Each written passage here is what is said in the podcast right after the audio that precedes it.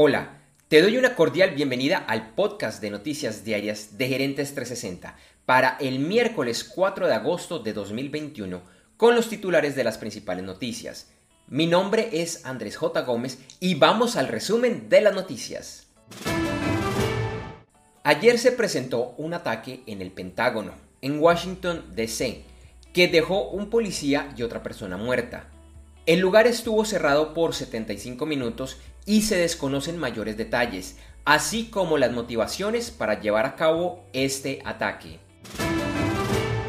Una de las principales noticias políticas del día de ayer fue que la fiscal de Nueva York, en rueda de prensa, informó que después de realizar investigaciones puede concluir que el gobernador del estado, Andrew Cuomo, acosó sexualmente a 11 mujeres. Esta situación tuvo repercusiones inmediatas para el gobernador demócrata, perdiendo el apoyo de miembros de su partido y hasta del presidente Joe Biden, quien le ha pedido que renuncie. Hasta el momento, Cuomo ha negado estas acusaciones. A menos de un mes del retiro definitivo de tropas de Estados Unidos de Afganistán, se han intensificado los bombardeos aéreos en ese país, con esto se busca que Afganistán, que sigue en una compleja guerra con fuerzas talibanes, gane tiempo para defenderse una vez se retiren del país las tropas norteamericanas. En un borrador de un informe de la Organización Mundial de la Salud, se detalla un plan por 11.500 millones de dólares para combatir la variante Delta del COVID-19 y se enfatiza la preocupación que tiene la organización frente a las naciones más ricas, que no están ayudando lo suficiente para combatir la pandemia. La ciudad de Nueva York se convierte en la primera ciudad de Estados Unidos que exigirá pruebas de vacunación a personas que deseen realizar ciertas actividades, como comer en restaurantes bajo techo, ir a gimnasios y asistir a eventos masivos. Estados Unidos informó que ha donado a la fecha más de 110 millones de vacunas distribuidas en 65 países. Y el presidente Joe Biden les dijo a los gobernadores de los estados de Texas y Florida que están albergando alrededor de un tercio de los nuevos casos por COVID-19 que ayuden a controlar la situación o que se hagan a un lado para que intervenga el gobierno federal. WhatsApp lanzó ayer una función que permite a los usuarios enviar fotos y videos que solo pueden ser vistos una vez por el usuario que la recibe. Después de verla, la foto o video se elimina de forma automática. AT&T oficializó la salida de DirecTV de la empresa y ahora hace parte de una empresa independiente. Este cambio es para la operación de DirecTV en Estados Unidos.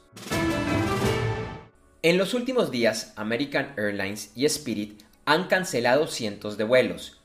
No se conocen mayores detalles sobre estas cancelaciones, pero en el caso de American Airlines, el domingo y el lunes, su operación se vio afectada por fuertes vientos y lluvias en Dallas, lo que pudo estar generando al menos parte de las cancelaciones. ¿Cuántas? La aerolínea más grande de Australia informó que despedirá de forma temporal a 2.500 empleados. Los bonos argentinos no reaccionan y el riesgo del país sigue alto, incluso después de recibir 4.300 millones de dólares por parte del Fondo Monetario Internacional. Alibaba, el gigante del e-commerce chino, informó que en el trimestre finalizado en junio sus ingresos aumentaron casi 35%. Sin embargo, esta cifra fue menor a la estimada por analistas, lo que está generando alertas además por la creciente competencia local y el control que las autoridades en China están ejerciendo sobre la empresa. Ayer fue un día duro para Tencent y otros productores de videojuegos en China, después de que un medio estatal los calificara como opio espiritual esto hizo que la acción de las empresas que cotizan en bolsa sufrieran una fuerte caída. Tencent respondió diciendo que controlará el acceso de menores a sus videojuegos.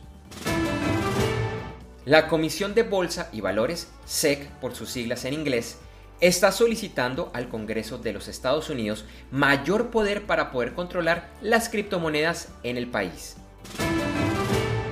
En la jornada del martes, en Asia y Oceanía, los resultados fueron mixtos, con pérdidas en algunos índices de China, así como en Japón y Australia. Europa y América tuvieron en general ganancias. En América, algunas bolsas e índices que cerraron con pérdidas son el Merval de Argentina, los de Chile, Colombia y Perú. La jornada del miércoles en Asia y Oceanía cerró casi todos los índices con ganancias y Europa inició de la misma forma. Ayer el petróleo continuó perdiendo valor y quedó en el índice WTI a 70.58 dólares por barril y en el Brent a 72.42 dólares por barril. La onza de oro también bajó y se cotizó a 1811.10 dólares.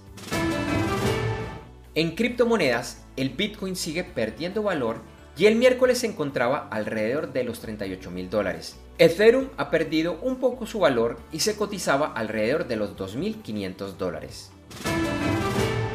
Cerramos con las principales noticias de los deportes. En los Juegos Olímpicos, la final del fútbol masculino se disputará el sábado con el encuentro entre Brasil y España. Y el tercer lugar se definirá el viernes con el partido de México versus Japón. Las primeras posiciones del medallero siguen iguales, con China en primer lugar, seguida de Estados Unidos y Japón. En países de América Latina y el Caribe, la clasificación no ha tenido mayores cambios, con el liderazgo de Cuba en la posición global decimotercera. Le siguen Brasil, Jamaica, Ecuador, Venezuela, Puerto Rico, Colombia, México y Argentina.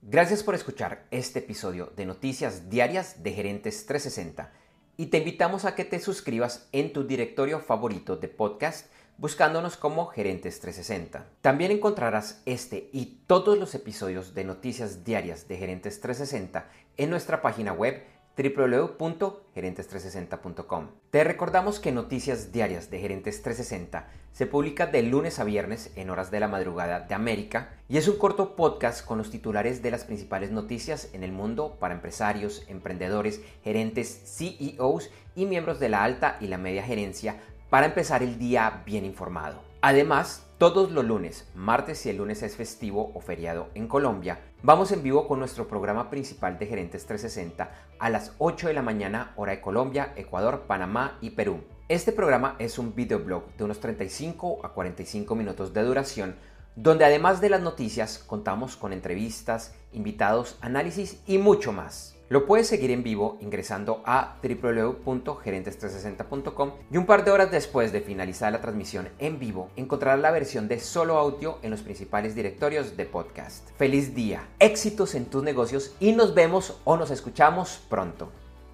En Noticias Diarias de Gerentes 360, agradecemos el apoyo de nuestro auspiciador Clases.vip y su Masterclass VIP gratuita de e-commerce exitoso. Recuerda que te puedes inscribir en www.internetconresultados.com para llevar tu e-commerce a un nuevo y más alto nivel. Eso sí, una advertencia. Esta clase es para empresarios, emprendedores y miembros de la alta gerencia, en la que se compartirán secretos que harán cambiar la forma como piensas el comercio electrónico de tu organización. No esperes más y separa ya tu cupo ingresando a www.internetconresultados.com. Lo repito, www.internetconresultados.com.